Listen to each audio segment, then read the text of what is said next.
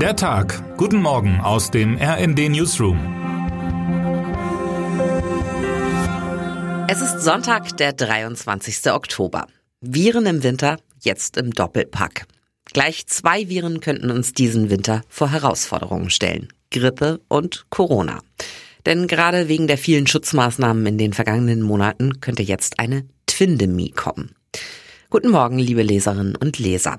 Haben Sie sich schon gegen die Grippe impfen lassen? Ich muss gestehen, in den vergangenen Jahren habe ich darauf immer verzichtet, auch weil ich nie zum Personenkreis gehört habe, für den die ständige Impfkommission STIKO die Impfung ausdrücklich empfohlen hatte.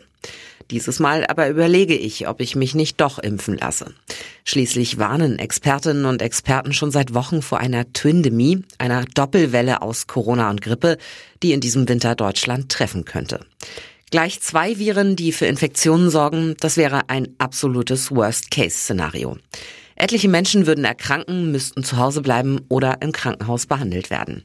Da Corona-Schutzmaßnahmen bis zuletzt verhindert haben, dass unser Immunsystem mit Grippeviren in Kontakt kommt, ist es dieses Mal einfach anfälliger für die Erreger. Für das Gesundheitssystem würde eine Doppelwelle wiederum doppelte Arbeit bedeuten, durch mehr Patientinnen und Patienten einerseits und Personalausfälle andererseits.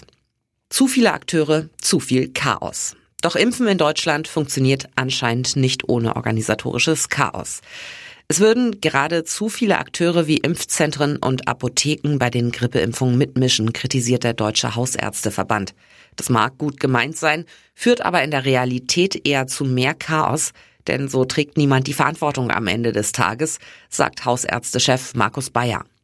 Jeder verlässt sich auf den anderen und am Ende rutschen Patientinnen und Patienten durch, die eigentlich dringend eine Impfung bräuchten. Er empfiehlt deshalb, die Grippeimpfungen in den Hausarztpraxen zu bündeln. Dort könnten dann zeitgleich auch die Corona-Impfungen stattfinden.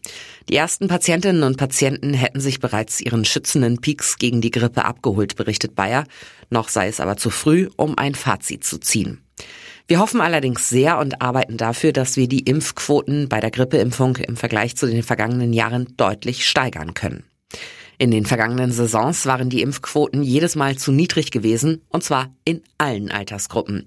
Würden diese Impflücken geschlossen, könnte das die Twindemie deutlich beherrschbarer machen. Termine des Tages. Heute bricht eine Bundestagsdelegation nach Taiwan auf und dürfte wieder für Verärgerung in China sorgen. Seit 7 Uhr wählt Slowenien einen neuen Präsidenten. Sieben Kandidaten bewerben sich in der ersten Runde um das höchste Staatsamt. Wer heute wichtig wird.